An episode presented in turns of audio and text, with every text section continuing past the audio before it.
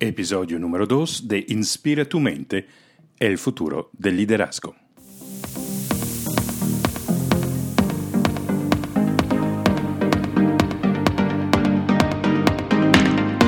Bienvenido a Inspira tu mente, el futuro del liderazgo. Cada semana te estaré ofreciendo contenido relevante, conversaciones, entrevistas, recursos y mi inspiración para que puedas despertar y manifestar este líder que todos tenemos en nuestro interior y así vivir la vida en tus propios términos.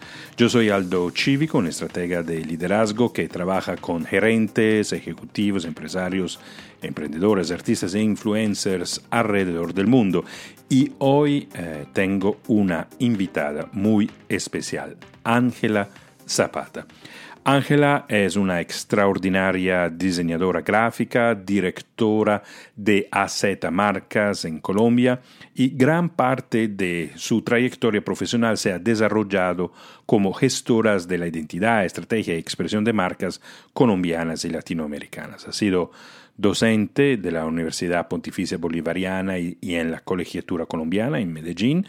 Es miembro del Comité de Asesoramiento Científico del Centro de Investigación para la Efectividad Organizacional en la Universidad Autónoma de Madrid.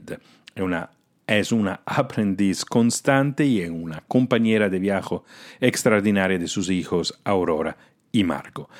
Eh, Ángel ha trabajado y acompañado con más de 1.500 marcas, eh, más de 5.840 personas sensibilizadas en conciencia de marca y yo he tenido el placer, el honor de ser una de estas eh, personas y por eso quise invitarla, la primera invitada de este podcast. Ella nos va a contar de manera muy íntima, personal, eh, su trayectoria, vamos a aprender mucho sobre nuestra propia marca, cómo la podemos descubrir, cómo la podemos eh, eh, manifestar. La invité a mi casa y grabamos la conversación en el balcón de mi casa. Antes de darle la palabra a Ángela, te invito a suscribirte a mi canal de podcast y a, también a mi cuenta en Instagram arroba a cívico, a c i v i c o Y claramente mm, me puedes escribir con tus sugerencias sobre este podcast, los temas que te gustaría que yo enfrentara. Entonces, ya vamos a escuchar Ángela Zapata, diseñadora gráfica, directora de AZ Marca.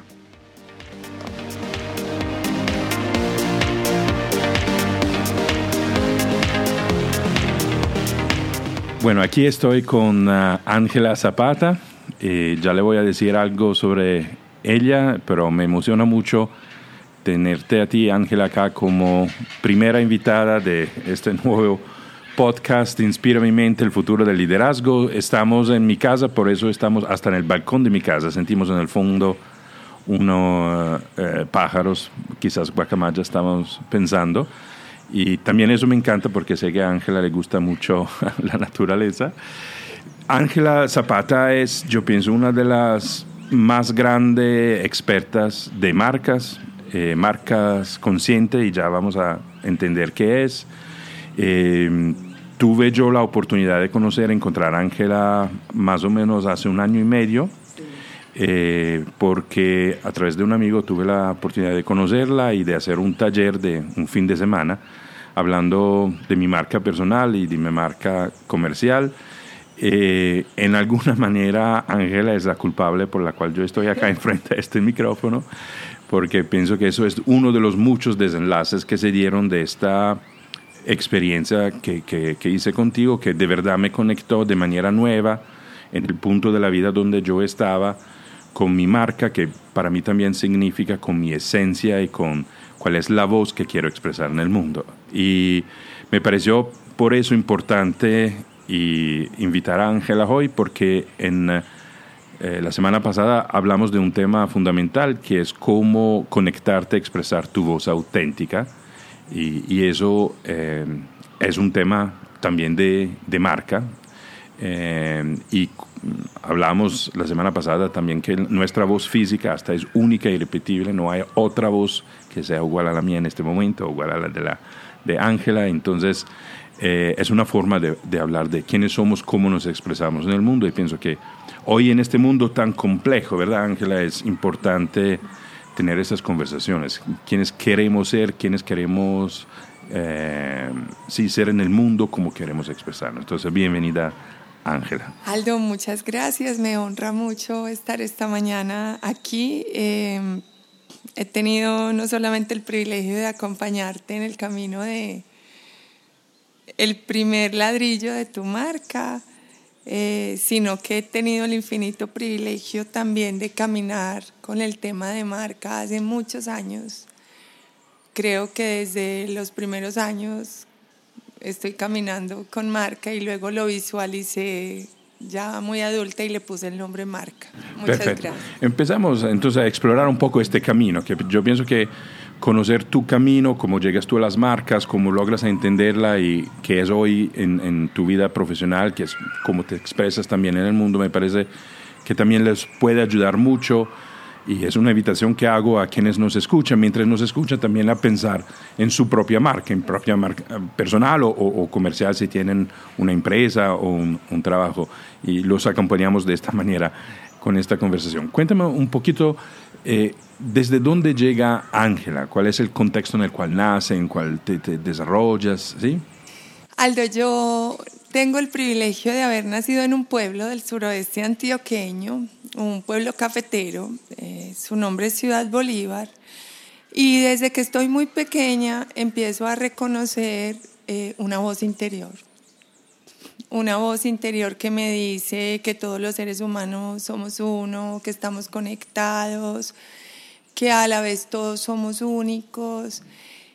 Y también esto cargado a una angustia muy alta, porque siendo una niña me hacía preguntas que probablemente otras niñas no es que no se las hiciesen, sino que no las manifestaban. Pues yo sí andaba como una loca manifestando mis preguntas y sintiéndome como muy rara, como porque yo no hablo como hablan los demás y por mucho tiempo volqué esto desde la mirada del sufrimiento, de la angustia.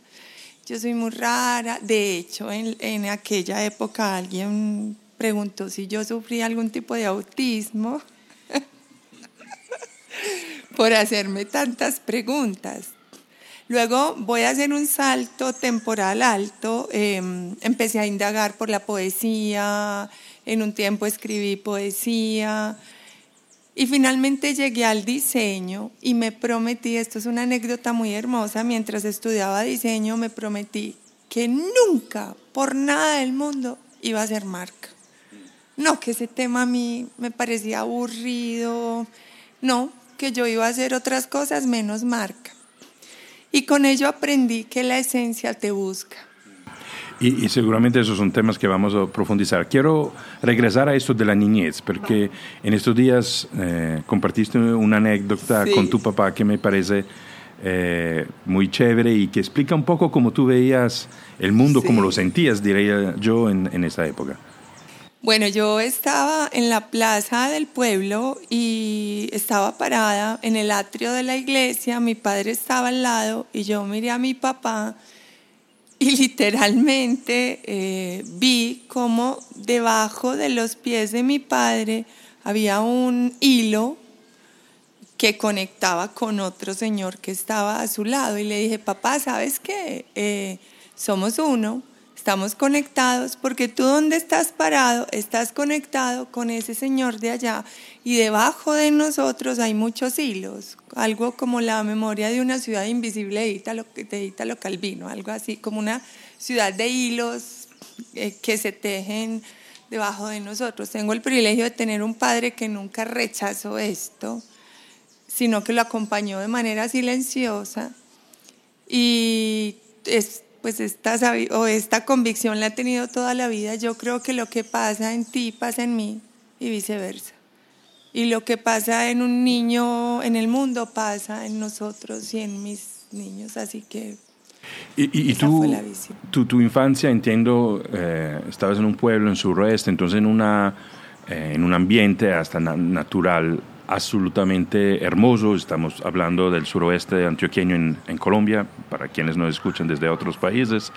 Eh, ¿cuánto, ¿Cuánto ha influenciado eh, esta, esta visión, esta sensibilidad, eh, esta capacidad, diría yo, de ver lo invisible de tu niñez? Aldo, yo creo que todo. Todo porque a la vez de tener este privilegio también había una soledad muy alta en otros ámbitos y yo era una niña que caminaba descalza todo el tiempo. Tengo una anécdota hermosa, mi padre fue cafetero, yo nací en una finca de café, aprendí a nadar en los ductos en los cuales se lava el café.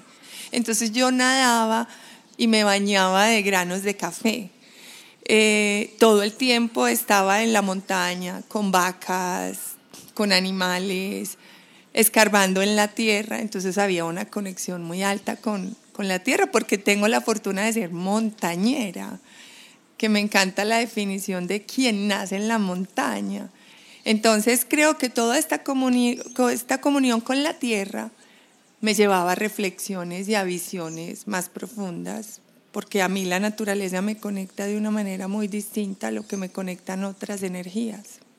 ¿Y has logrado mantener esta sensibilidad eh, a lo largo de tu vida o hubo un momento donde esta sensibilidad se opacó? ¿Cómo, cómo fue? Aldo, eh, en este sentirme tan rara, tan extraterrestre, tan distinta a las amigas del colegio, tan distinta a las amigas de la universidad, el choque más fuerte se dio en el ámbito profesional. Yo entré a trabajar a una gran empresa y yo era la rara. Y en ese momento, más o menos en el 98, yo decido cortar con mi esencia de manera muy rotunda, quemo todo, todo cuanto había escrito, cuanto había dibujado, cuanto había imaginado, lo quemé todo. Fue un acto súper violento que me devastó y me dije a mí misma, pues voy a ser occidental, le puse ese nombre, voy a ser como son los demás. Porque yo tenía una concepción del amor distinta, yo tenía, no, no quiero decir con esto que yo fuese especial, simplemente distinta. Y no encontraba esos lenguajes y rompí con ello y me perdí mucho. Mm. Cuando, cuando tú dices, me parece un, un tema muy importante, porque yo pienso que eso es una experiencia común, ¿sí? Eso, de querer ser como los demás, eso de encajar. Yo quería encajar. sí, eso, eso pienso que es una experiencia que, que, la mayoría de nosotros vivimos en la vida. Para ti, como mujer, en aquellos años, creciendo también como profesional, ¿qué significaba ser como los demás? ¿Qué, cómo, qué, qué era? Aldo, empezando por lo físico. Yo soy una mujer de 180 centímetros entonces me sentía mucho más grande, me sentía aparatosa, sentía que para un muchacho yo iba, perdón por este verbo, a estorbar, a ser muy pesada. Soy una mujer de cejas gruesas, no me gusta depilármelas y eso era muy raro. Y a eso se le sumó que tuve una alopecia a los 21 años, entonces yo no tenía el pelo normal o el cabello de las mujeres y segundo, la manera de sentir y pensar, eh, que fui calificada como romanticona, espiritualonga, ni siquiera espiritual, espiritualonga. Y era como desplazada de ciertos entornos de juventud en los cuales mis temas eran demasiado densos. Es que vos es muy profunda. Es que vos, sí, esa era la palabra que más se repetía. Entonces yo sentía que ni físicamente, ni intelectual, ni emocionalmente encajaba. Y llegué a sentirme una mujer fea, una mujer que no. En algún momento de, estar tan perdida, yo dije, ¿yo qué voy a servirle a la sociedad si soy tan rara? Y me sentía, eh, me excuso por esta palabra, muy boba, que no podía aportar.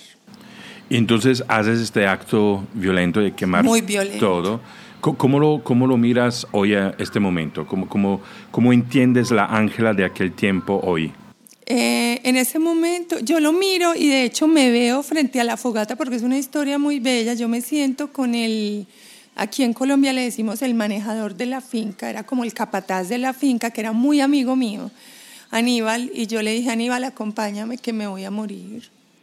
Y quemamos todo. Y yo me pongo desde afuera y sé que fue muy violento, pero tal vez fue necesario para que mi esencia saliera con más fuerza, porque creo que violenté tanto mi esencia que la desperté, desperté y, y me costó y entonces hoy veo que quizás no sea la forma, hoy no lo haría de esa forma porque particularmente hoy estoy viviendo un proceso similar.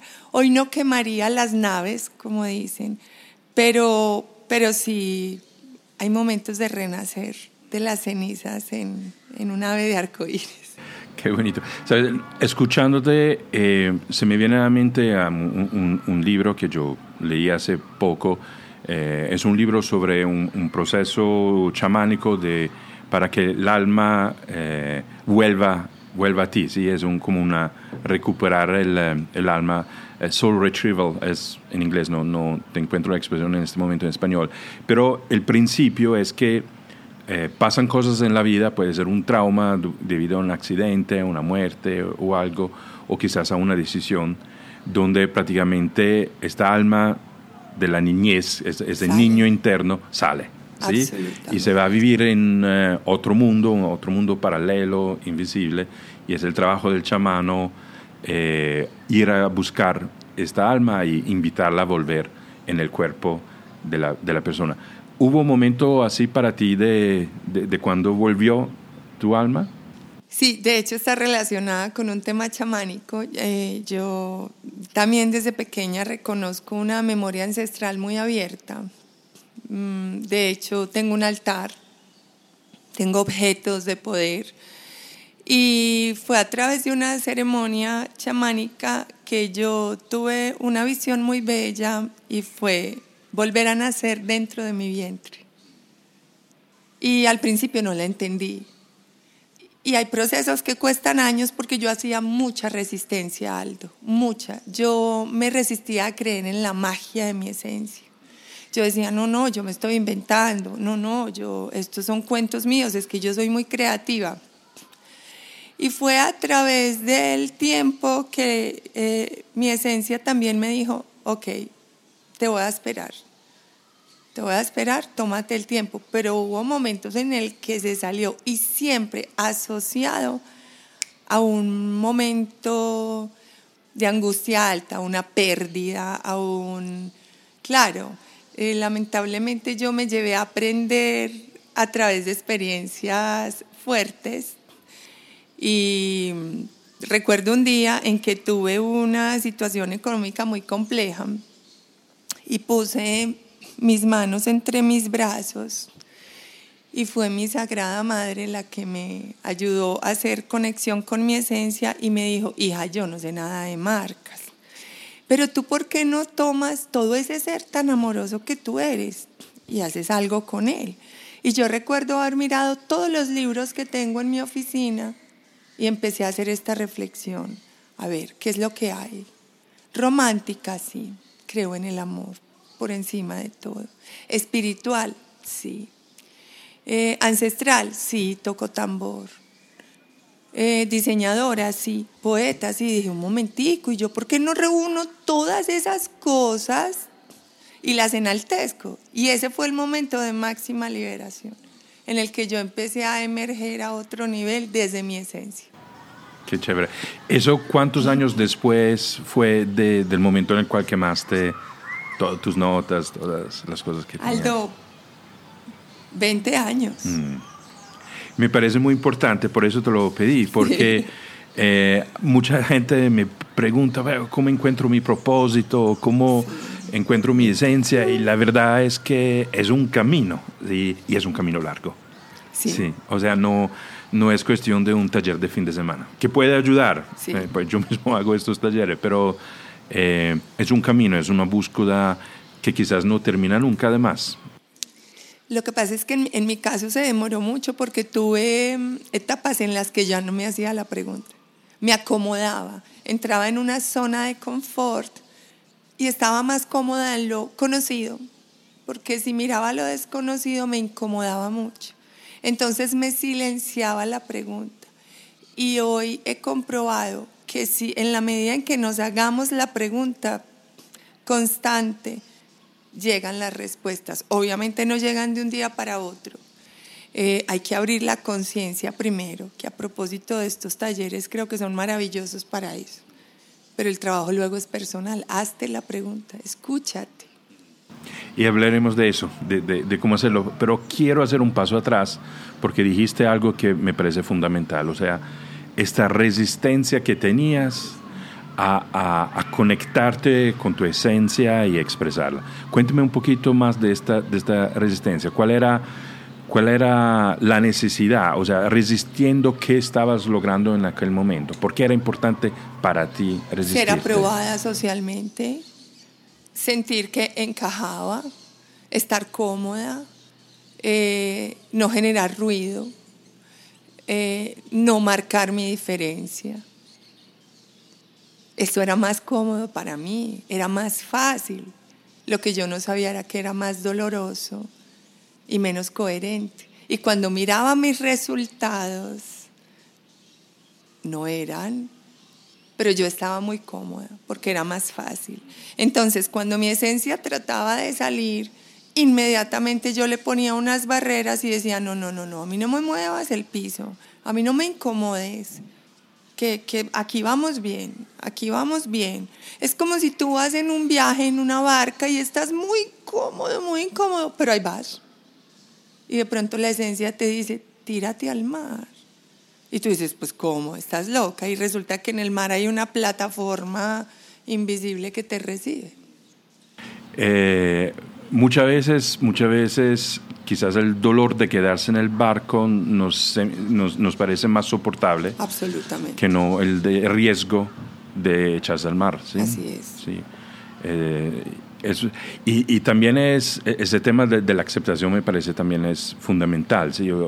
Hoy además yo pienso con las redes sociales donde estamos pendientes de los likes y de cuántos engagements y de cuánta todo eso eh, eh, son cosas que nos hacen sentir aceptados, ¿sí? Entonces, yo pienso que la pregunta, cuando, cuando, sentimos estas cosas, de verdad la pregunta es, ¿aceptados por quiénes?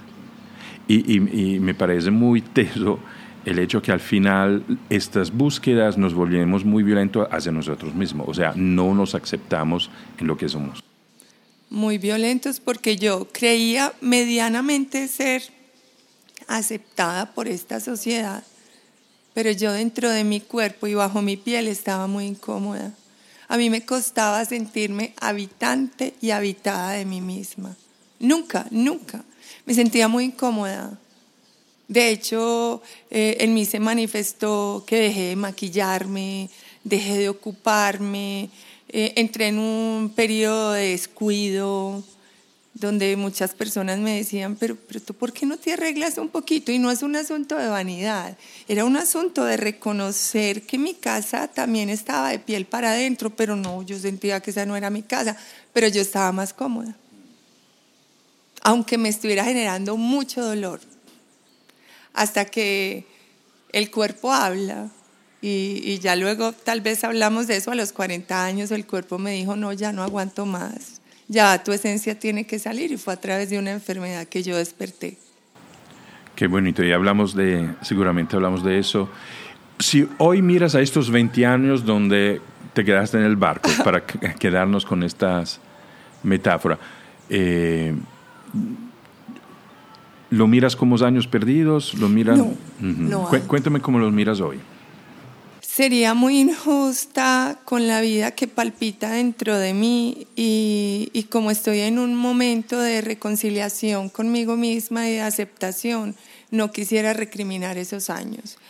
Eh, no los quiero recriminar. Quiero darme las gracias porque en ese momento actué desde la conciencia que tenía y aprendí cosas que tal vez hoy lo hubiese hecho distinto, tal vez.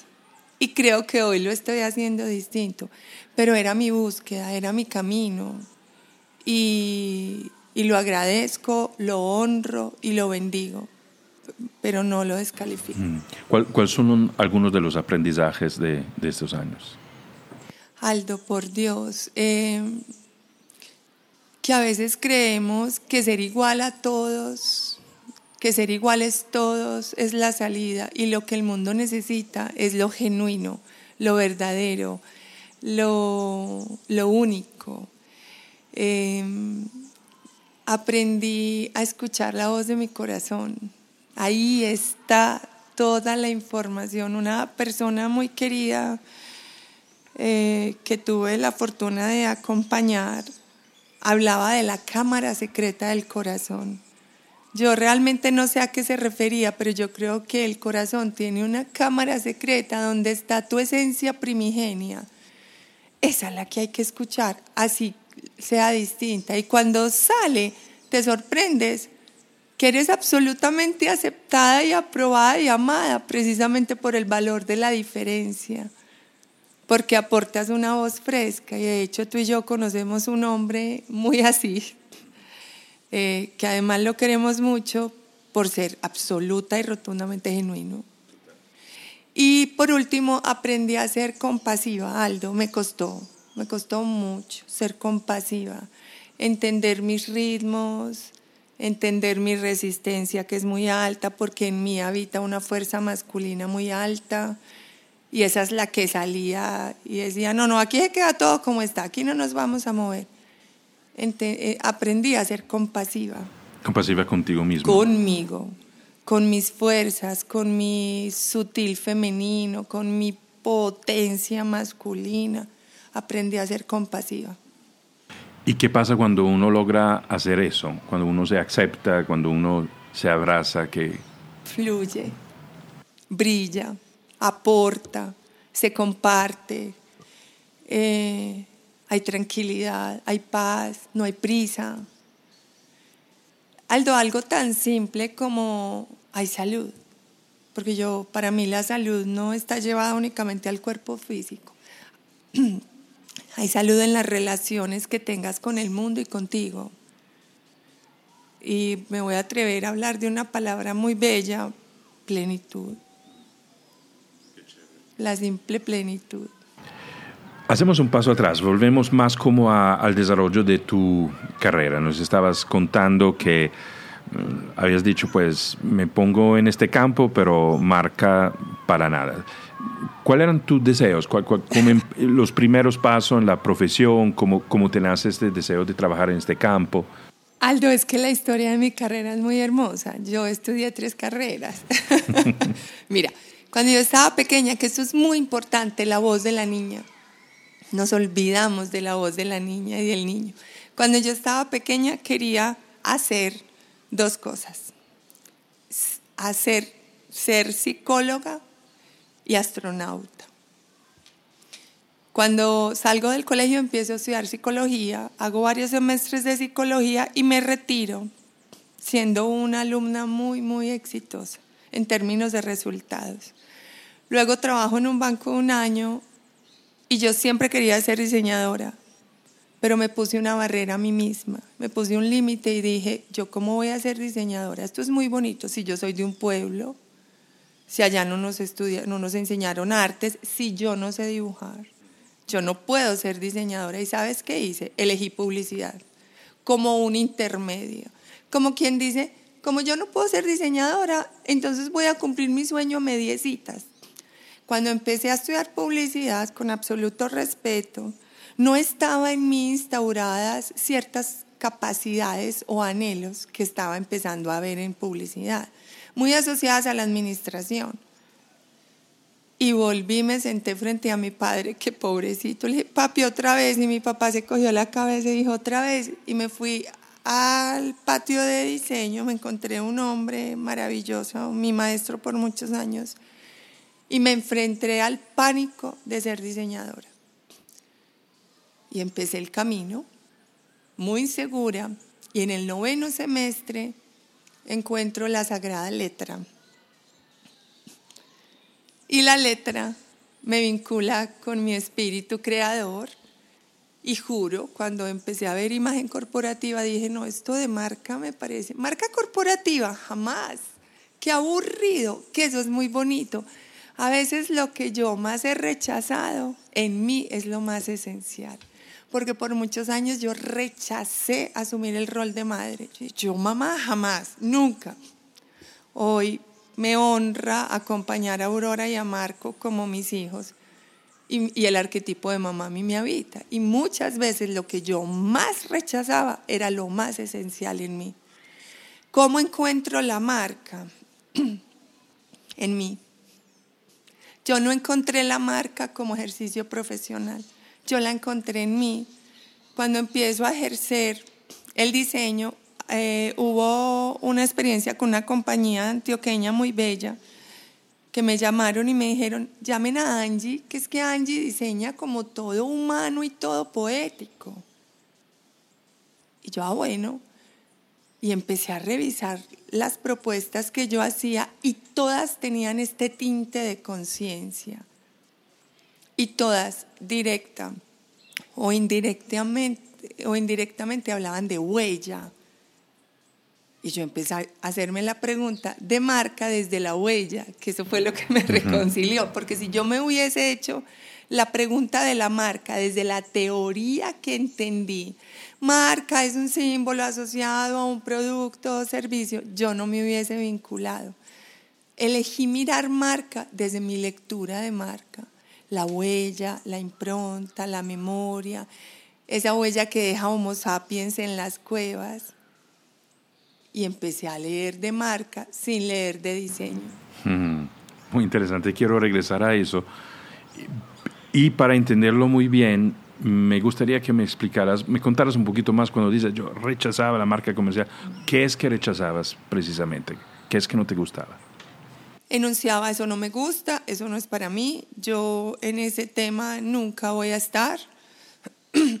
Cualquier pequeña oportunidad asociada a la marca, yo cerraba los canales. Decía, no, no, no, es que mira, eso a mí no me gusta, no, no, mira, llegué a decir, yo te recomiendo a alguien.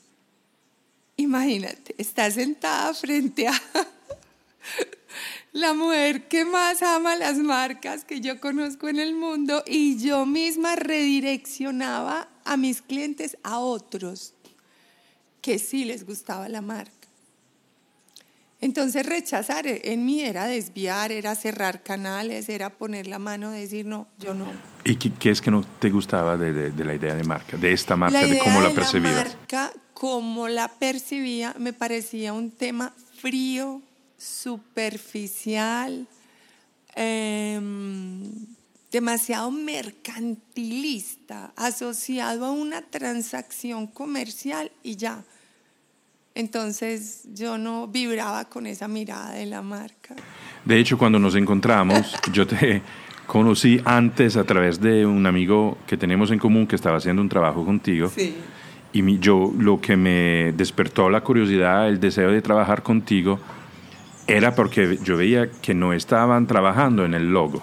Así es. Sí, o sea, no era una cuestión, eh, sí, de superficie Sí, era estética, pero no de superficie, no de, de, un buen dibujo o de una creatividad particular.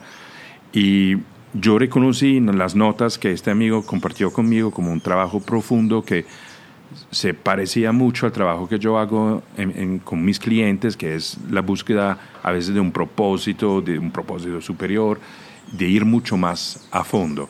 Cuéntame cómo llegaste, lo empezaste a contar, pero me gustaría, hasta si tienes anécdota, cómo llega a esta interpretación tuya muy original de, que es una marca. Pues Aldo, mira, de manera muy generosa y me permito ser intimista, una vez fui a asesorar a un cliente y esta, este equipo hicimos un trabajo de la marca eh, a través de un proceso que llamamos inmersión, que es entrar en el espíritu y el ADN de la marca. Y yo escuché unas palabras muy bonitas y luego visité la planta y me encontré otra realidad.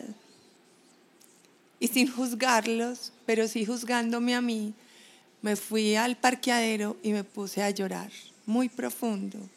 Y me hice por primera vez esta pregunta. Yo nací para fomentar información engañosa. Yo nací para fomentar la venta de productos sin más. Yo elegí desempeñarme, ahí no me nombré diseñadora, me nombré creadora. Yo elegí desempeñarme como creadora para crear qué. Y me quedé por ahí 45 minutos dentro del carro haciéndome esa pregunta. Claro, en el momento que tú te haces esas preguntas, empiezas a abrir canales de comunicación. Y la vida es, yo digo que la vida es la gran diseñadora. Claro, empezó a abrir canales. Y a mí, mágicamente, empezaron a llegar únicamente clientes asociados al servicio. Aldo, yo llevo 27 años en este ejercicio y pocos productos he asesorado. Siempre era servicio, servicio y muchos asociados a la conciencia. Esa es una anécdota muy bonita. La otra anécdota es que yo vivía para y por el diseño de marcas gráficas. Tengo el privilegio de haber diseñado más de 1500 logos y decidí eh, caminar como un caballito cuando les ponían estos elementos al lado de los ojos para que solo miraran al frente. Y decidí por esa época ver qué marca solo era el logo y me volví una experta y me daba el privilegio de entregar marcas impecables.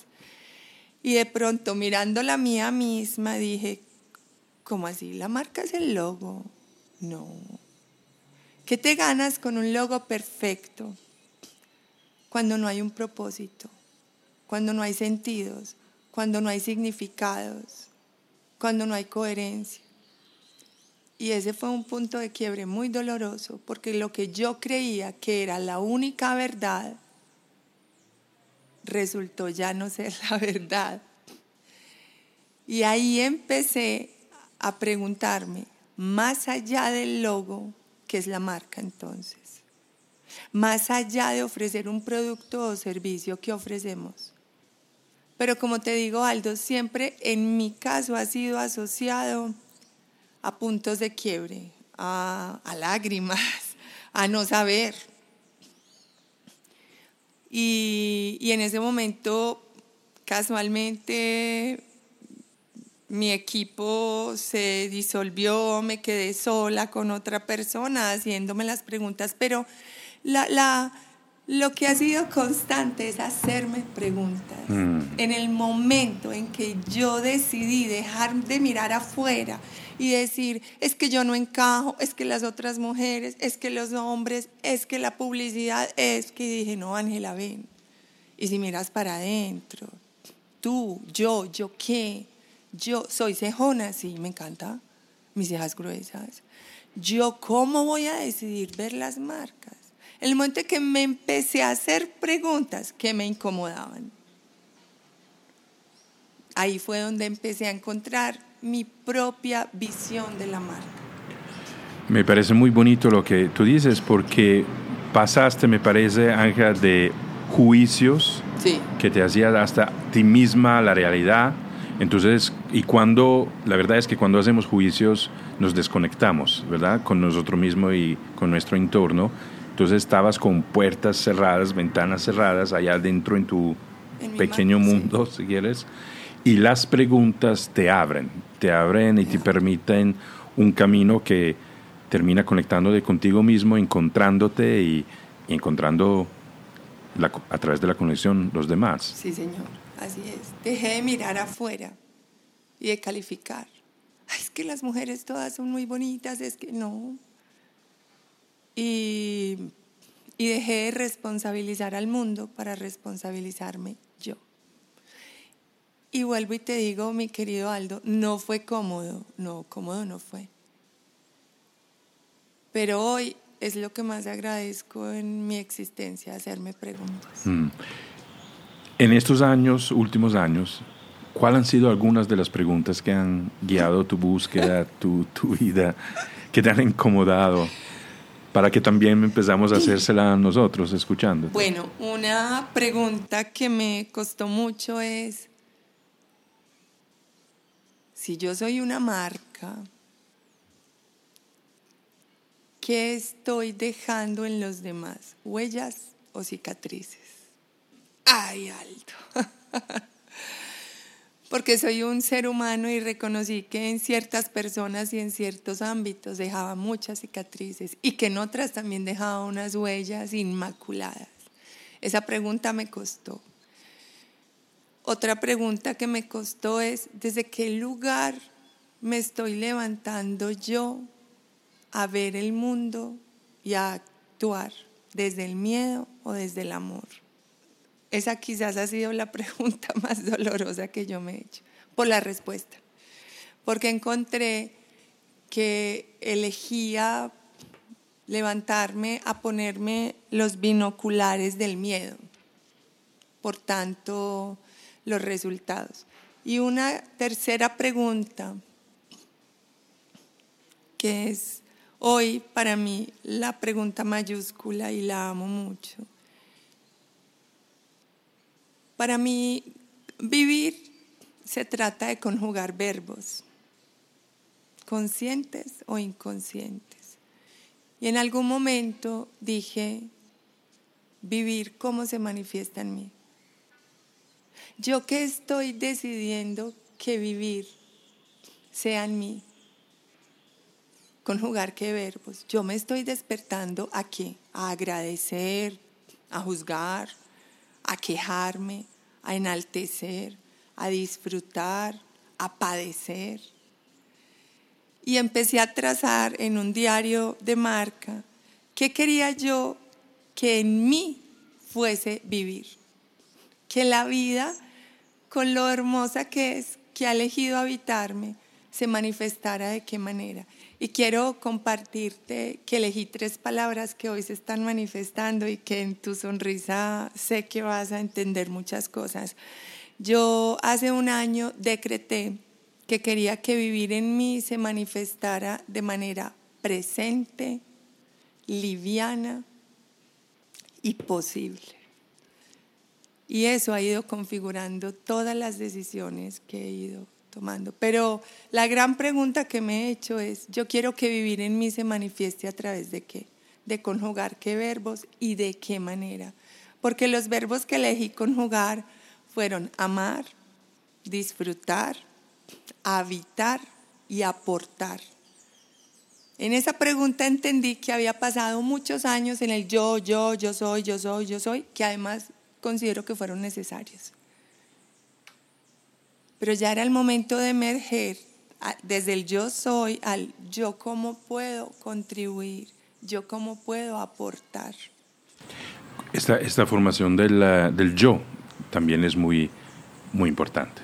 no, no, es una etapa de la vida eh, que podemos dejar al lado. Eh, pagamos todos los precios y si no nos dedicamos a, a eso. Por eso antes te preguntaba ¿Cómo miras a estos 20 años, donde quizás podemos decir son, fueron años donde entendiste o desarrollaste parte del yo que también hoy te permiten de ser quien eres?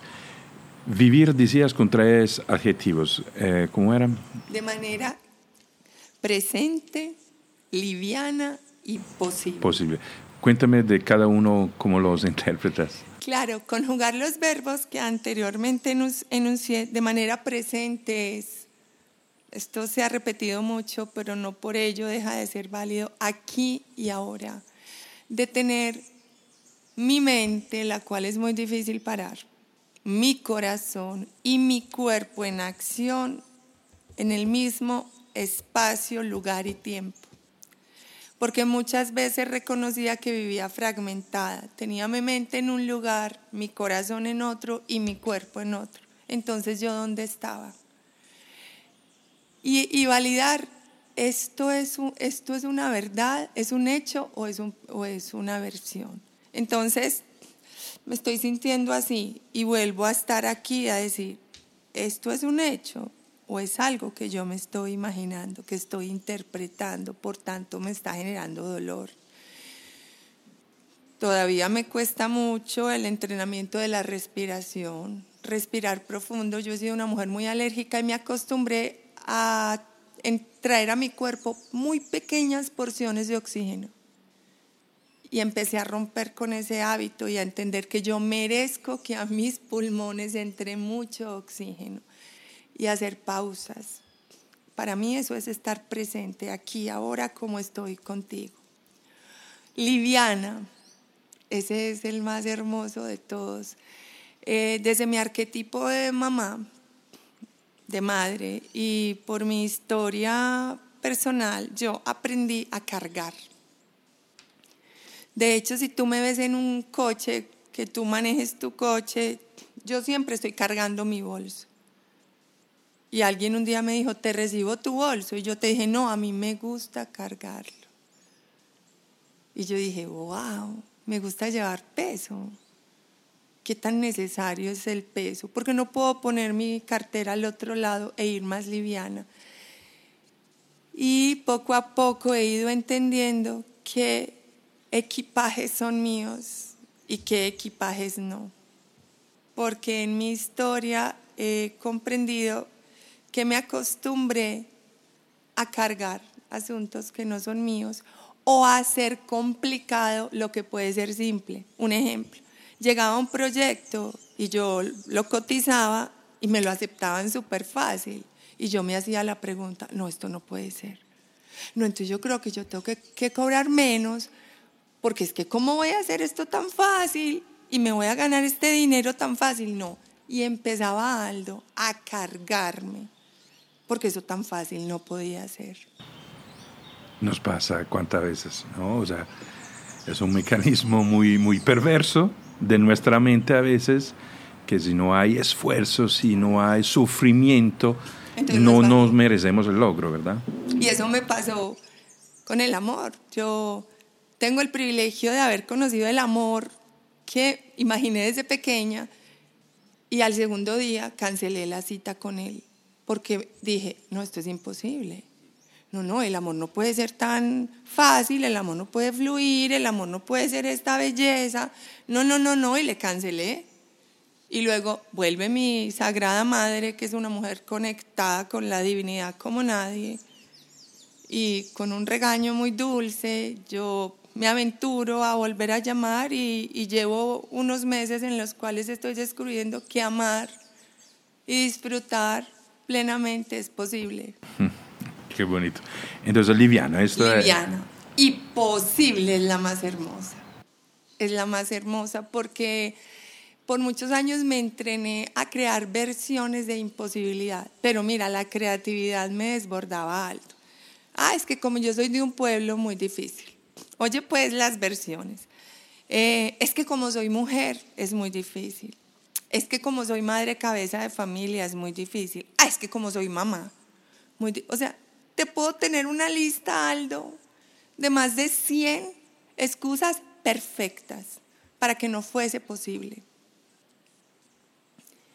Y a través de ti particularmente, eh, tú fuiste espejo y has sido mi mentor y lo agradezco infinitamente, mi mago maestro donde empecé a entender que sí se podía, que sí se podía, y empecé a declarar, es posible, es posible ser amada. Aldo, el amor era un campo que no entraba en mi vida. Mira, te garantizo que a mí los hombres no me veían. Pero ¿sabes por qué? Porque yo me hice experta en el arte de invisibilizarme. No era un asunto de ellos, era un asunto mío. De hecho, eh, la Ángela que hoy tengo aquí enfrente es estéticamente muy distinta. Eh, y no solamente eh, estéticamente, de la que yo encontré cuando empezamos el taller. Y quiero contarlo porque cuando, cuando yo entré, yo, una, una, una todo negro, pelo negro, vestido de negro, gris, ¿sí? Y dado que la primera, me, me, acuerdo, nunca te lo conté, pero mi primera impresión fue, esta sí será la genio de las marcas que, que mi amigo Gabriel habla, porque no veía esta, esta, esto que yo me esperaba, quizás también por estereotipos de quién está en el mundo de las marcas, de diseñadoras, pero no, no tenías como la, la fisiología y las características de una diseñadora, de y contrastaba eso después con la experiencia que de inmediato hice contigo ah, cuando me guiaste durante el taller, ¿verdad? Hoy, un, día me apareciste en el apartamento después de unos meses, con el pelo pintado, con sí, y tenías eh, camisas amarillas muy... ¿Qué pasó? Ay, eso es, eso es una historia muy bella que tiene todo que ver con marca. Muchas veces las marcas somos y lo que manifestamos va en contravía de lo que somos. Y eso aplica para una marca personal y para una marca corporativa.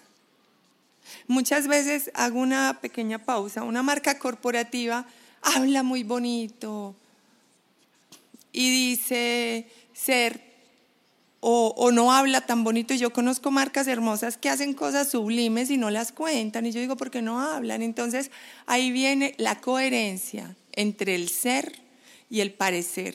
Pero el parecer, como yo lo escribo, no es con C. El parecer que yo escribo es parecer, porque lleva inmerso tu ser. El, la historia del pelo rosado es quizás mi punto de quiebre máximo. Y aunque pueda parecer algo trivial, no tiene nada de trivial. Yo cumplo 48 años, eh, llevo muchos años em, sintiéndome muy mal por mi alopecia. Y dije, vamos a ver, Ángela, ¿vas a seguir llorando o te vas a hacer cargo? Porque no estás haciendo nada más que lamentarte. Y fui y dije, bueno, o me voy a rapar mi, mi, pelo, hacer rapadita hermosa, o me voy a pintar mi pelo. Y me fui donde un genio, un hombre hermoso, 35 años, y le dije, mira, por favor, píntame mi pelo de gris. Aldo, y este hombre sabio, sin conocernos, me dijo, yo no tengo que conocerte para saber que tu espíritu no es gris. Déjame, yo te pinto el pelo palo de rosa. Escucha la resistencia. Y yo le dije, rosado, jamás yo odio, esa fue la palabra que usé, yo odio el rosado. Y él me dio una palmadita y me dijo, ¿y qué tal si confías en mí que llevo 35 años haciendo lo que hago? Y en ese momento, Aldo, yo me entregué, yo solté, solté el control.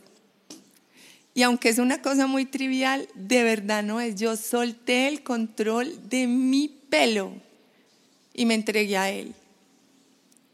Cuando yo me veo de pelo rosado, empecé a llorar y a reírme, porque yo me vi otra. Salí caminando, esta anécdota la sabes tú, y salí caminando por un centro comercial. Aldo, las personas me miraban, los hombres me miraban, y yo me empaniqué. Me senté en una silla y me senté doblada y dije, yo me voy a seguir doblando. ¿Y si es hora de ser vista? ¿Y si es hora de caminar erguida con mis 180 centímetros? ¿Y si es hora de compartir con el mundo mi esencia y lo que me hace única? Y me empezó a estorbar el negro, me empezó a estorbar el gris. Aldo tenía 15 pantalones negros me empezó a estorbar, empecé a regalar ropa y de manera increíble empecé a ver el color y quería camisas amarillas y no me gustaban los estampados y empecé a, usar flores. Y de una manera hermosa empezaron a brotar unas posibilidades a todo nivel. Empezaron a llamarme de otros países, empecé, empecé a ser vista solo cuando yo me vi y me permití porque además a través de una conversación muy bella contigo descubrimos que por asuntos de mi historia personal, un gran entrenador que tuve en mi vida me enseñó a invisibilizarme. Y yo lo veía como un dolor. Y a través de ti aprendí que fue el mayor regalo que me han hecho en la vida. Porque a través de aprender a invisibilizarme, adquirí la sabiduría para visibilizar a otros. Y hoy quiero visibilizarme yo. Muy bonito, muy bonito. Escuchándote, Ángela, eh, estoy aprendiendo, pensando varias cosas. Mm, lo primero es que por este deseo de encajar, eh, terminamos apagándonos. Absoluto. Sí, o sea, nos hacemos más pequeños de lo que somos. Nos negamos, es una autonegación de quienes somos. Eso conlleva eh, un tipo de valores y criterios bajo los cuales hacemos decisiones que no nacen desde quienes somos, nacen más de lo que pensamos que son los valores o los criterios que hay que aceptar y, de la sociedad, de nuestro entorno. Entonces vivimos bajo criterios y valores que no son de, nosotros. Y alrededor de eso, para justificar todo eso, creamos unas creencias. Eso no es posible. Eh, eso no, eh, eso una mujer no lo puede ser. Alguien que nace en un pueblo no lo puede ser. Y, y creamos una identidad muy fuerte, falsa, pero que crea una vida, ¿sí? crea unas circunstancias muy, muy concretas. Y después este regreso del alma o este momento del, que a, cualquier hora volver contigo eh, lleva a una expansión eh, de, nuestra esencia, porque tus cambios es un cambio radical de criterios, ¿sí? Eh, de resignificar palabras o verbos. Tú, cuando decías vivir, contribuir, eh, tú, habitar. tú anunciabas nuevos criterios bajo los cuales quieres liderar tu propia, tu propia vida y nuevas creencias. Y todo eso nace desde unas preguntas. Cuando tú cuentas que te haces una pregunta es porque pasas del miedo al amor. Y al amor a través del coraje. O sea, no es automático y, quiero decir, hay que tomar una decisión. Este cambio tan radical, tan fuerte, que además te lleva resultados profesionales a un nuevo nivel, requiere una decisión. Sin el coraje, uno no toma esta decisión. Puede ser que entiende que debería hacerlo, pero termina no haciéndolo, que es, pienso, lo que mucha gente desafortunadamente termina haciendo en su vida, o sea, renunciando al coraje y quedándose en el barco con el miedo. ¿sí? ¿Cuál es, ¿Cómo has encontrado tú este coraje? Porque la historia que acabas de contar del pelo rosado, del doblarse y después decir, no, sabes que eso es una historia de coraje. ¿Cómo, cómo, ¿Dónde encuentra uno el coraje? ¿Cómo lo saca? ¿Cómo... Aldo, yo creo que coraje es una palabra que está en mi médula ósea. Y yo lo encontré a través de otras cosas, de un verbo que es resignificar. En el momento en que yo utilizaba, es que yo soy mujer, es que pues en una sociedad así, una mujer como, es que soy de un pueblo, empecé a coger ese mismo objeto a decir, soy de un pueblo, claro, claro, soy montañera, los montañeros somos valientes, los montañeros abrimos con machete las montañas, eh, nos abrimos pasos, somos conquistadores, somos alegres. Yo soy mujer, claro, tengo la esencia creadora, tengo la sutil sabiduría de lo femenino. Y empiezo a pegarme de, de esas raíces y, y a través de la confianza, Aldo, porque el coraje tiene que tener un territorio de fe muy alto. Yo quiero confesar que tengo el privilegio de creer en una fuerza superior, la cual yo habito, porque no está lejana a mí, no está lejos de mí, y a saltar al vacío, pero no a saltar al vacío de manera irracional, a saltar al vacío pegada de mis resignificaciones. O sea, yo no voy sola, yo voy con la fuerza de ser mujer, con la fuerza de la montañera, con la fuerza de la madre y saltando al vacío a través de un ejercicio de confiar. Saltar al vacío con esos valores resignificados y soltando el control y entendiendo que en la medida en que yo fluya desde mi esencia, la vida va a poner las plataformas. Y en mi caso el coraje tiene que ver con una voluntad muy grande. Hay días en que tengo que jalarme las riendas y decir, bueno, Ángela María, para adelante, tiene un componente de fuerza interior, tiene un componente de disciplina, de, vuelvo y te digo, de nada de comodidad, de quedarme en casa haciéndome preguntas que no me he hecho, escribiendo, resolviendo, la voluntad. Volvemos un momento a, a este carro donde lloras, donde empiezas a hacerte preguntas sobre las marcas. ¿Qué te ha acompañado en esta investigación? ¿Hay, por ejemplo, lecturas? Hay, hay, ¿Quién te ha acompañado? ¿Quién, han sido como tus maestros en este descubrimiento? Aldo, em, yo debo confesar que para crear marcas conscientes, de lo que menos he leído es de marca. Em, he leído del ser, porque para mí las marcas, cada marca es un ser, una marca personal, una marca corporativa, una marca país, una marca, es un ser, es un ser que está vivo. Entonces, para llegar a marcas conscientes, tuve que empezar mi camino de una marca consciente porque no puedo hablar de un tema hacia afuera si no lo estoy validando en mí. Entonces, muchos libros devorados, muchos, muchos libros de estar en estado presente, de inteligencia emocional, es decir, de muchos temas desde el ser y mucho acompañamiento mm, a mí misma desde la configuración de mi ser.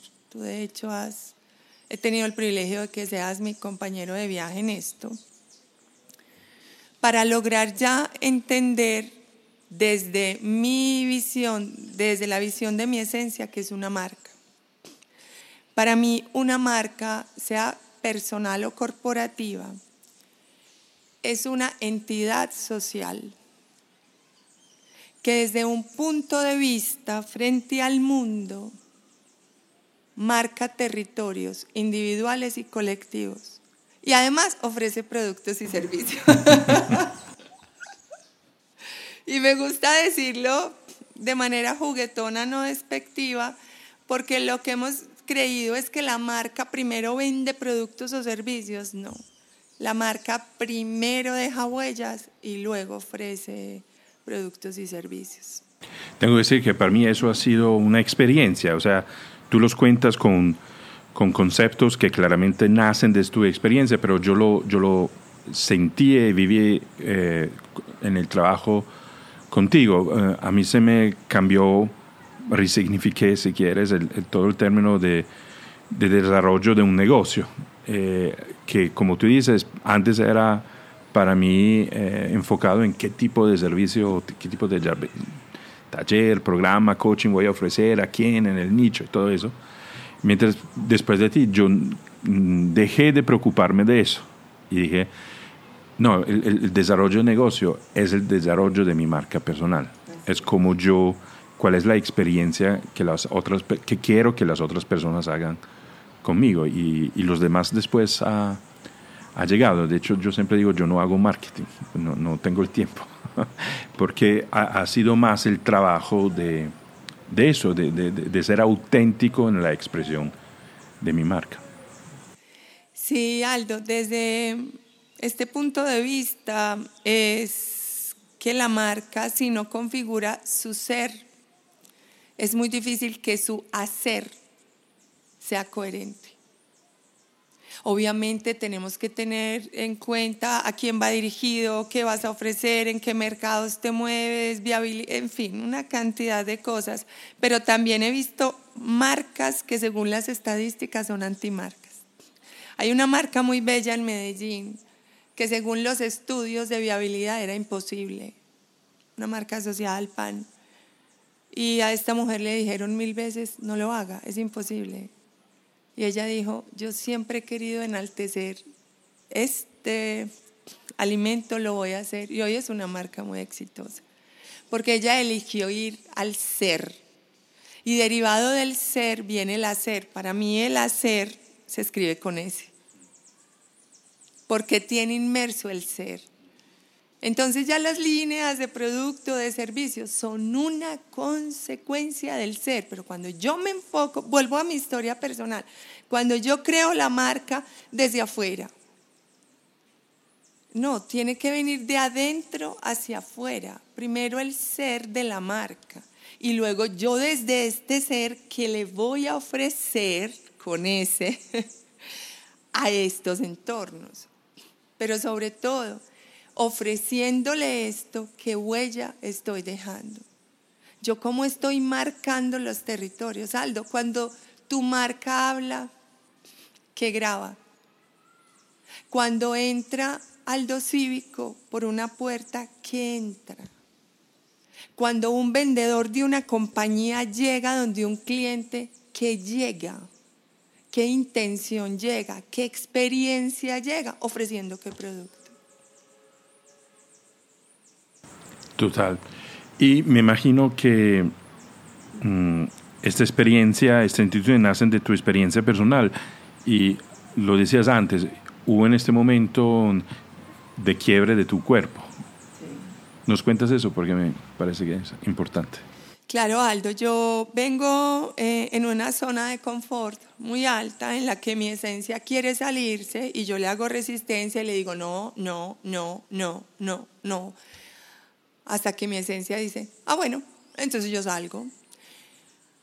He verificado en mi vida que cualquier manifestación asociada a la salud, de hecho mi voz de hoy es una representación de mi esencia hablándome, em, empiezo un proceso donde se me diagnostica fatiga crónica, luego fibromialgia aguda.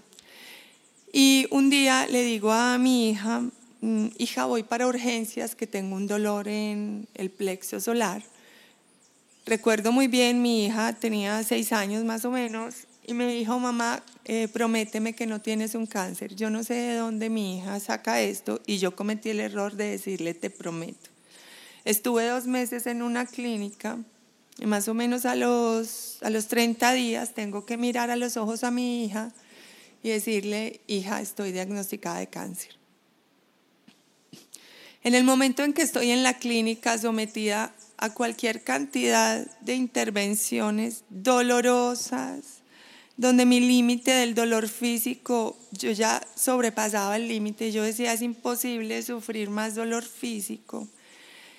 Eh, me visita una mujer muy bella y me dice, tú decides si te quedas o te vas. Y vuelve mi madre, no es un asunto de una relación no resuelta con mi madre, es que mi madre es una mujer muy bella. Me decretó, hija, tú no. Mientras los exámenes y los resultados de tres patólogos afirmaban que había un cáncer, mi mamá dijo, hija, tú no. En algún momento yo me anclo de las palabras de mi madre y empiezo a hacerme la afirmación que nunca me había hecho Aldo. A los 40 años, yo me levanto un día y yo dije, yo decido ser feliz. Yo nunca, y no me avergüenzo, nunca había hecho esa afirmación en mi vida. Y empecé como un mantra a repetírmelo y a actuar en consecuencia, porque en mí no bastaba repetirlo, porque si yo no actuaba me iba a entrar una, una frustración muy alta desde la clínica, pequeñas cosas. Tú sabes qué es comer en una clínica. y yo decía, yo decido ser feliz, yo decido disfrutar esta comidita. Es la que hay hoy. Luego, milagrosamente, em, este, estas biopsias llegan a Harvard y el mejor patólogo del mundo nos devuelve una carta y nos dice, tres días antes de empezar una quimioterapia muy invasiva, lo de Ángela es benigno. Es una condición que en Colombia todavía no hay la tecnología para verla. Muchas personas lo leen como un error médico y mi madre lo lee como un milagro. Y yo lo leo como que la realidad se puede cambiar porque yo tuve exámenes en mi mano que me diagnosticaron metástasis en los pulmones y no podía caminar ni siquiera seis metros porque me dolía mucho. Un médico me decretó que si yo no me hacía la quimioterapia, a los dos años iba a morir. Y bueno, ya han pasado nueve años y estoy muy bien. Y esta enfermedad o este diagnóstico me llevó a la invitación de decretar que yo merecía ser feliz. Y a la vuelta de un año, mi esposo de ese momento, con todo el amor del mundo, me dijo, me voy. No me voy por falta de amor, me voy porque nuestras vidas están tomando rumbos distintos. Y hoy lo honro profundamente y aunque lloré mucho, entendí que yo había decretado ser feliz y que la vida estaba actuando. Muy poderoso, muy poderoso. Eso es el camino de la búsqueda de, una, de un encuentro con la marca. Sí, señor. De uno, sí. Entonces, cuéntanos un poquito cómo es un proceso contigo. O sea, llega un cliente y me imagino que generalmente quieren como vender más productos o más servicios y rápido. Entonces, cuéntame cómo es el, proceso contigo. Eh, un proceso típico, una compañía o una marca personal eh, me dice, bueno, Ángela, queremos eh, vender, vender mucho, ganar mucho dinero, ser una marca muy potente, no todos son iguales, estoy yendo a un extremo.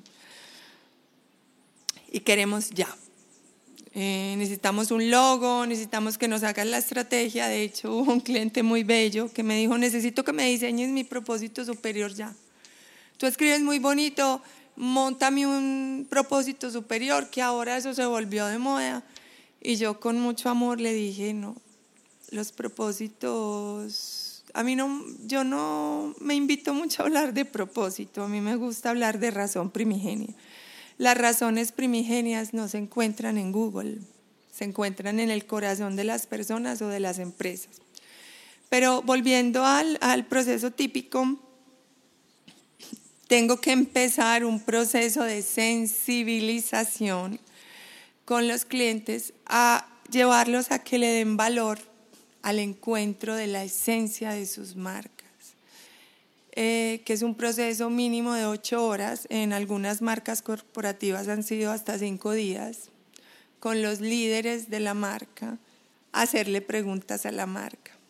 En el caso de, de un taller de marca corporativa, yo siempre me permito dejar una silla vacía y les digo, si nos conectamos muy fuerte con la marca, ella nos va a hablar y ella al final de la tarde se va a sentar en esa silla y, va a emerger. Aldo siempre pasa. En la Universidad Autónoma de Madrid tuve una experiencia muy bella con un hombre muy escéptico, muy madrileño, muy que hoy es mi amor, que me dijo, no entiendo, es que uno que va a saber para dónde va su marca, yo no sé nada. Y yo le toqué el brazo y le dije, tu marca ya existe, permítele que te encuentre. Yo creo que la marca de toda organización y de todo ser humano existe, ya es. Solo hay que disponerse a encontrarla. Entonces, con las marcas empezamos un taller de preguntas. Primero hacemos preguntas típicas, precio, público, que eso pues lo encontramos en Google. Y luego asumimos la marca como un ser dotado de intenciones, dotado de decisiones de qué verbos va a conjugar para qué arquetipos lo habiten, eh, qué va a ofrecer más allá de productos y servicios, cómo va a aportar, qué tiene sentido para la marca. Y hoy estamos trabajando tres verbos esenciales con las marcas. Sensibilizar, equilibrar y resignificar. Desarrollamos esos tres verbos. ¿Cómo va a sensibilizar tu marca? ¿Cómo va a vincular tu marca a las personas y a su propio valor? Vendiendo camisas. ¿Cómo va a equilibrar los recursos esta marca? Los propios recursos y los recursos colectivos para ser rentable, porque nuestra mirada de las marcas es que las marcas somos muy rentables y estamos llevadas a generar mucha rentabilidad aportando. Y luego resignificar, que es el verbo que yo más amo. ¿Qué procesos vas a resignificar? Conocí en Bogotá un proceso de resignificación Aldo que me conmovió. Es una entidad bancaria y este equipo de personas le toca cobrar a, los, a las personas morosas. Y el líder, que es un amigo muy especial, dijo, ¿y por qué no hacemos esto desde el amor? ¿Y por qué no cobramos desde el amor? Con la suerte de un, a su vez, líder que le copió la idea. ¿Y sabes cómo se llama el programa? Amorosos. Entonces ellos llaman a las personas, comprenden por qué no están pagando y buscan soluciones conjuntamente y además los capacitan financieramente, en inteligencia financiera. Eso es resignificar. Eso somos marcas que estamos en constante reflexión para cobrar de manera distinta, para en vez de persuadir y venderte, enamorarte, vincularte con un sentido. En eso creemos nosotros desde las marcas. Entonces, llevamos a la marca a un taller del cual hay una gran radiografía y una brújula. Con base en ese resultado se empiezan a tomar todas las decisiones de la marca y además sale el logo. Muy bonito. Y tú hablas mucho de marca consciente. Cuéntame más sobre esto consciente para que lo entendamos Ay, qué bien. Marcas conscientes. Ay, es tan hermoso. Marcas conscientes son marcas capaces de hacerse preguntas, aunque las incomoden. Marcas conscientes son marcas que están en constante movimiento. Marcas conscientes son, entre otras, las que conjugan estos tres verbos, sensibilizar, equilibrar, resignificar. Marcas conscientes son las que saben que están grabando códigos en las culturas, que como en una piedra están grabando mensajes y se hacen responsables de los mensajes que están comunicando de la intención que hay detrás de esos mensajes. Una marca consciente es una marca muy rentable, que tiene rentabilidad social, ambiental y económica. Porque nunca una marca consciente está hablando de, no, pues entonces perdamos. No, no, no. La espiritualidad es riqueza. Una marca consciente es la que vincula a las personas con sus propios sentidos y significados. Una marca consciente es la que no trabaja, sino que se levanta cada mañana a servir.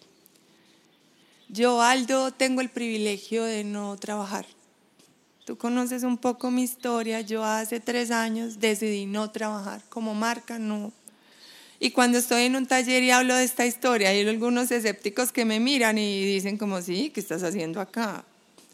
Y yo les digo, yo vine a este espacio a amar la vida a través de lo que hago y me pagan. Entonces una marca consciente ama la vida a través de lo que hace y encuentra sentido. Una marca consciente no deja de cobrar el dinero ni de recaudar, pero lo hace desde otros sentidos. En este caso lo hace desde el amor. Uno de los verbos que tú utilizas cuando hablas de marca es enaltecer enaltecer. Eh, siempre antes de un taller eh, yo repito este párrafo. Yo creo que el propósito de un ser humano es trascender. Y sé que el propósito de cualquier marca tiene que ser enaltecer la vida. Así vendas agujas, vegetales, muebles, lo que sea. Creo que el propósito de cualquier marca consciente es enaltecer la vida, la vida de los recursos, la vida de los seres, la vida del planeta, la vida de, las conversaciones, la vida de las reflexiones, la vida de los procesos, la vida. Imaginémonos que entre quienes nos escuchan, mm, pensamos un joven de 25 años o pensamos a alguien que tenga como 40 o, o mi edad 50 y escuchándote empieza a preguntarse cuál será mi marca o cómo, cómo, mi marca puede enaltecer mi vida. ¿Cómo, ¿Cómo le sugieres que empiecen esta búsqueda? Hay una pregunta muy, muy bonita y es, identidad viene de idéntico, que es idéntico a sí mismo. Una primera pregunta, ¿qué te hace ser idéntico a ti mismo? ¿Qué te hace ser único?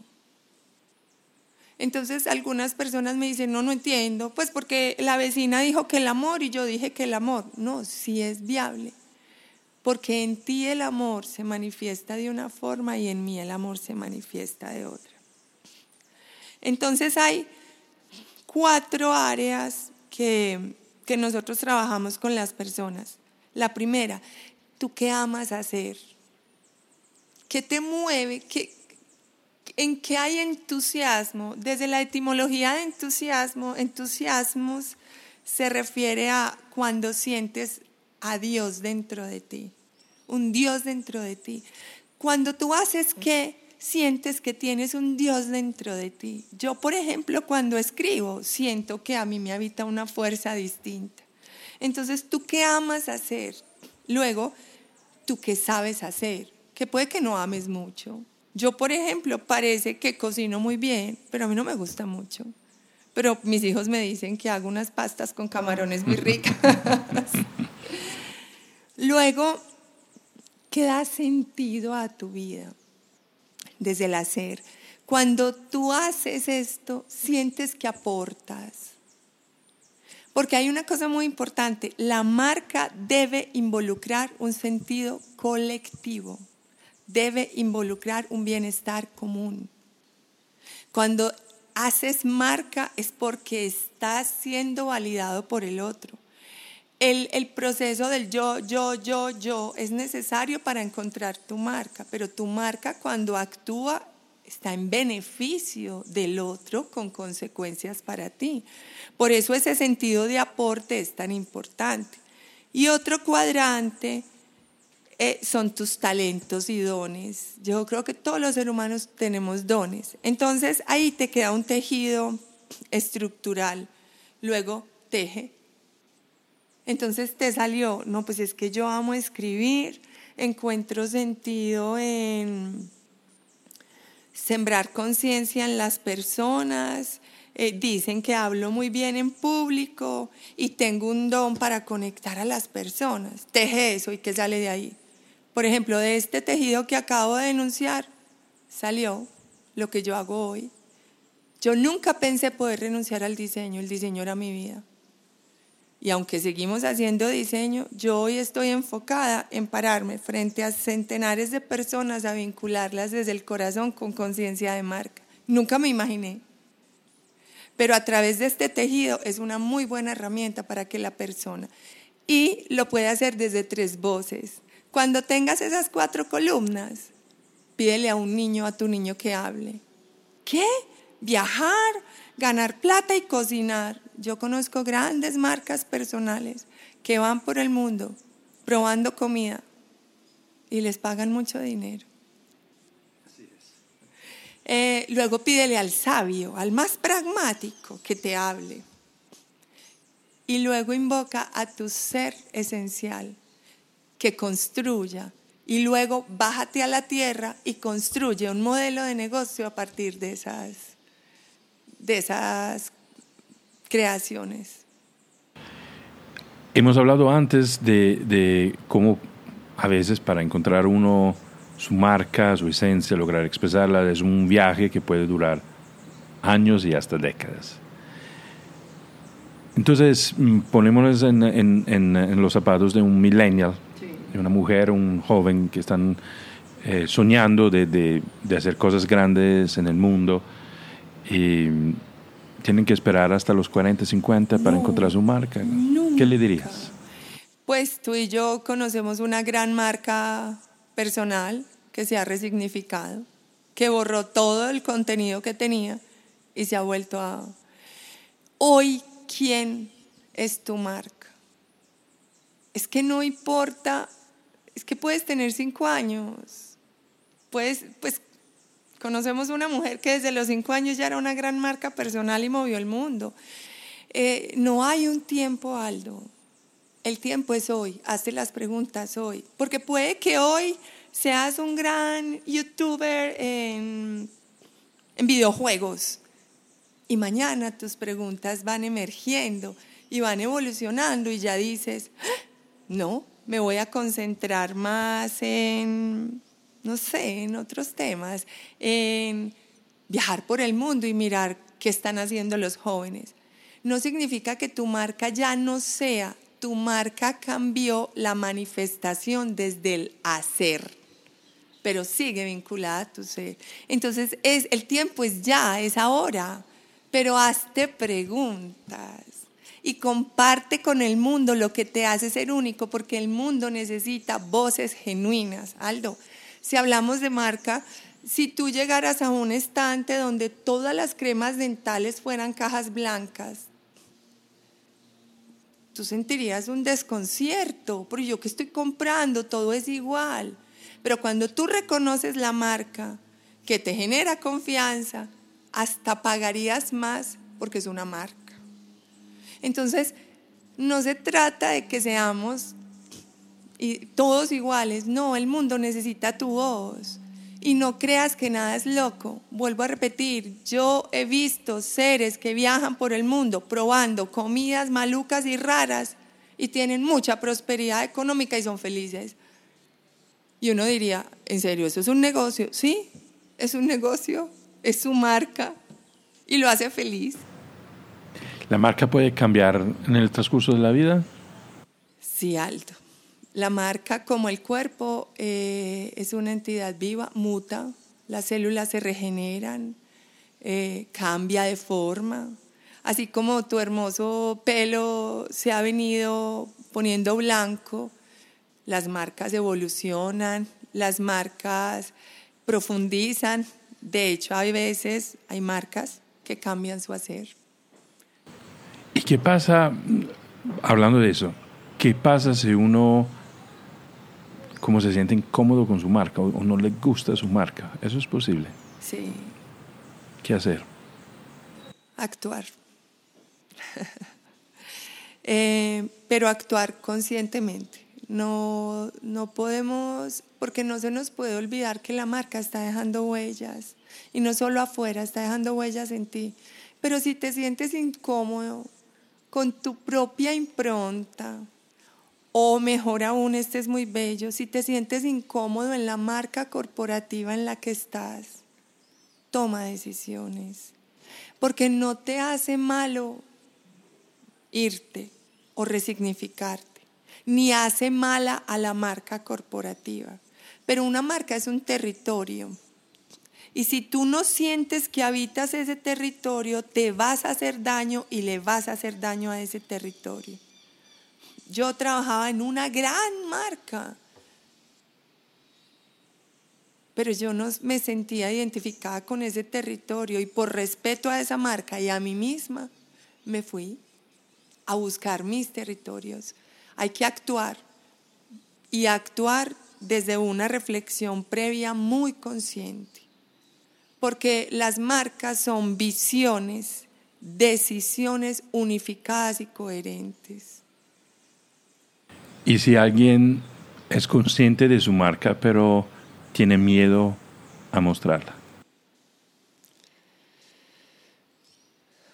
Coraje, eh, fe y herramientas. Eh, a veces necesitamos de otros porque estamos interconectados. A veces necesitamos mentores, a veces necesitamos personas que nos pongan la mano en el hombro y nos afirmen. Em, habla de tu marca con alguien en quien creas mucho y probablemente la afirmación de esa persona te va a dar un impulsito. No dependerá de ella, no. Pero yo sí creo que a veces seres que admiramos mucho o que son nuestros maestros cuando te dicen, yo te creo, coge ese impulso. Porque si no lo estás encontrando en ti, busca dónde. Una herramienta, un libro, un ser humano. Habla de tu marca, pero tienes que actuar. Porque con los brazos cruzados no vas a vencer el miedo. Al contrario, te vas a hundir más y probablemente tengas un diamante disfrazado de, de roca. Límpialo. Pásalo por el agua. Yo he visto grandes marcas no emerger de la tierra por miedo. Porque la marca es como una semilla aldo. La semilla tiene que enterrarse, estar a oscuras, no saber para dónde va y recibir nutrientes y recibir energía y recibir agua, hacerse preguntas para empezar a romper la tierra y emerger al aire como un arbusto y darse cuenta que es un cedro o que es un bambú o que es una rosa o que es un girasol. Pero descubre el la piña, a mí me gusta mucho un ejercicio de los talleres que yo les digo a las personas, ¿de qué está hecho un jugo de piña? Entonces unas personas me dicen, de esencia de vainilla, azúcar, agua y piña. Otras dicen, no, de agua y piña. ¿Cuál es el ingrediente esencial de un jugo de piña, Aldo? La piña. ¿Cuál es tu piña? ¿Cuál es el ingrediente que si te lo quitan, dejas de ser tú? Ahí está tu marca. La mayoría de la gente que nos escucha, Ángela, son profesionales o son emprendedores, son eh, gente que, que, trabaja como gerentes en empresas, son influencers, artistas. Puede ser también que nos está escuchando una ama de casa, un portero, y, y ojalá sea así. Ellos se podrían pensar, pero yo tengo una función muy sencilla, yo, yo no necesito marca. ¿Qué le dirías a esta persona? Mira, es que pusiste precisamente los dos, las dos figuras más hermosas, la madre y el portero. Eh, a las madres, por Dios, si existimos marcas en la vida de otros seres humanos, de otros seres humanos, somos las madres. Nosotros marcamos la vida de nuestros hijos. Y yo como mamá, si estoy escuchando este audio, te invito a hacerte esta pregunta. ¿Yo estoy siendo huella o cicatriz en la vida de mis hijos? Mis hijos son un lienzo en blanco. Cada día al levantarme, ¿qué historia decido escribir en ellos? Porque los seres humanos somos marcadores. Todos los seres humanos somos marcas personales. Y el portero, ay, tengo una historia con una compañía muy amada que hacíamos talleres de marca personal para, asociado a puntos de servicios y yo me frené y les dije, necesito los vigilantes. Ángela, pero es que los vigilantes no son contratados por nosotros, son externos. Y les dije, no importa, pero son la primera cara de la marca. Cuando tú entras a un banco, cuando tú entras a una sede de salud, ¿quién es la primera cara de la marca? El vigilante. Y el vigilante, de la manera como se conecte contigo, tú grabas la marca. Y la compañía tiene 60 mil colaboradores y por uno que ni siquiera es nómina de la compañía, tú posicionas tu marca en tu mente, en tu corazón y en tus manos como capacidad de decisión futura frente a esa marca. El portero de un edificio, tú eres los brazos abiertos de ese edificio. Ese edificio, ¿cómo va a saludar por la mañana? ¿Cómo se va a despedir? Cuando yo entro a Chocolato, ¿quién me recibe? Chocolato, ¿cómo me recibe? Tengo una anécdota con un con un, ¿cómo se le dirá en otros países? Un obrero. Estábamos en una construcción, una gran construcción de esta ciudad, asociada a lo comercial. E hicimos un pequeño taller con un hombre de Quibdó, que ojalá pudiera yo evocar su acento tan hermoso porque somos vecinos. Estaba lleno de polvo blanco. Entonces me decía, Señor, es que yo soy un obrero míreme cómo estoy de sucio.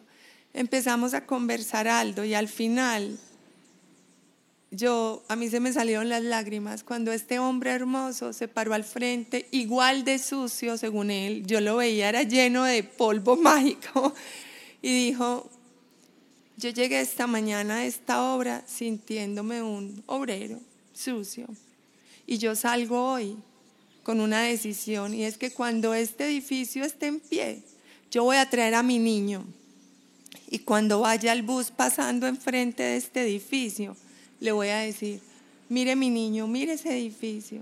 Usted sabe quién abrió el hueco para, y puso los cimientos para que este edificio se sostenga. Su papá. Entonces yo ya no soy un obrero. Yo abrí los huecos, los cimientos para que este monstruo se sostenga. Y quiero creer que él llevó a su niño a eso. Todos somos importantes, Aldo, somos un ecosistema y todos aportamos. ¿Te has puesto a pensar las personas que barren las calles de nuestra querida ciudad? ¿Tú sabes lo que marca la vida de los demás? Viajar por una ciudad limpia. Tu labor marca la vida de todos y tu vida. Todos los seres humanos dejamos huellas y somos marcas. Todos somos marcas, todos dejamos huellas o cicatrices, O cicatrices. pero podemos tomar la decisión de dejar Sí, huellas. Me, me parece eso el gran mensaje que nos dejas como invitación a buscar nuestras marcas, a conectarnos con ella, a expresarla en el mundo y seguramente viviéramos en un mundo mucho mejor si cada uno de nosotros fuera consciente de su marca y quiere aportar al mundo a través de ella. Muchísimas gracias, Ángela, por estar con nosotros. Muchas gracias.